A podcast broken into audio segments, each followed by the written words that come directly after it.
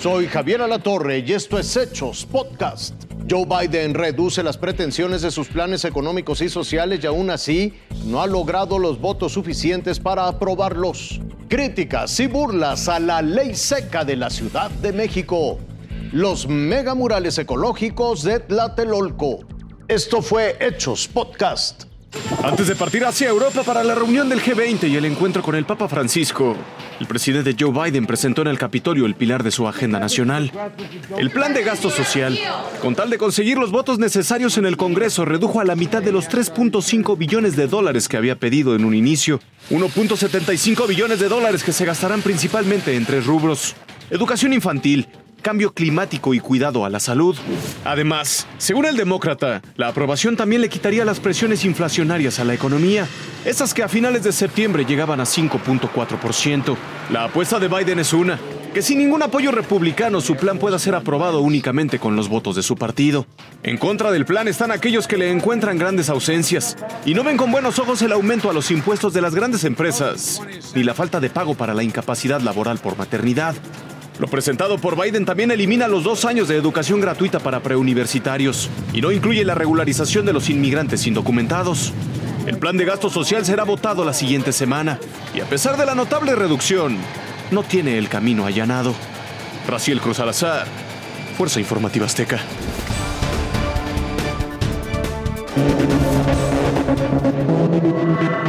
Tlalpan, Miguel Hidalgo, Coyoacán, Cuauhtémoc, Xochimilco y Tláhuac son las alcaldías que implementarán ley seca desde las 0 horas de este viernes y hasta el 2 de noviembre en el marco del Día de Muertos.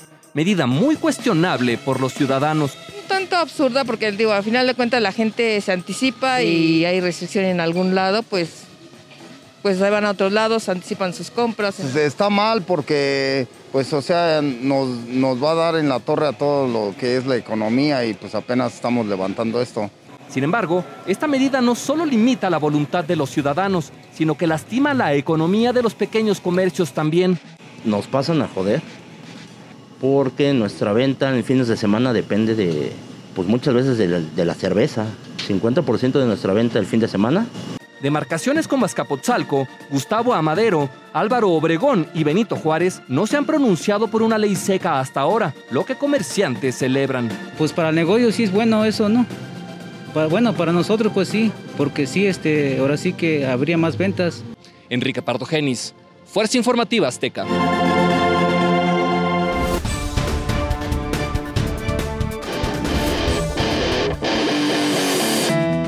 Será el distrito muralista ecológico más grande del mundo. Y sí, estará aquí en Tlatelolco, en este sitio emblemático y lleno de cultura en la Ciudad de México.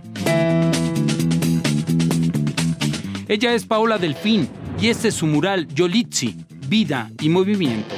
Es el edificio Veracruz en donde estuvo durante cuatro meses subiendo y bajando este andamio. Me propusieron ser la primera eh, muralista en intervenir uno de los 17 murales que van a hacer acá, ¿no? Y se me hizo increíble porque, pues, obviamente estos edificios yo ya los había visto y ya me había imaginado poder hacer un mural aquí. Es un gigante de 21 pisos y mide 70 metros de alto. Leonardo de la Rosa es el segundo muralista en plasmar esta obra llamada Alquimia Solar. Ambos artistas fueron invitados por la Organización de las Naciones Unidas.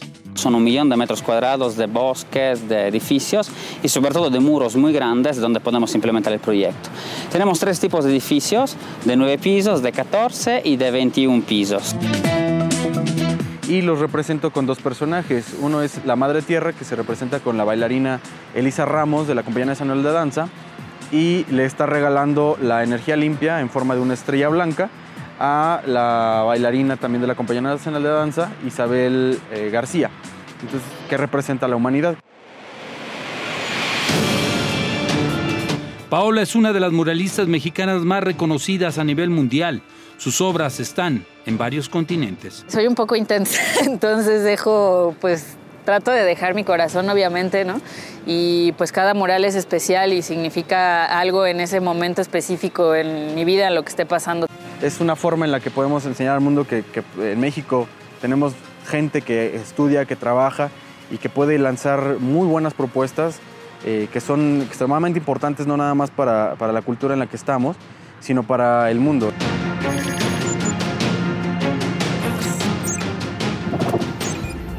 Esto fue Hechos Podcast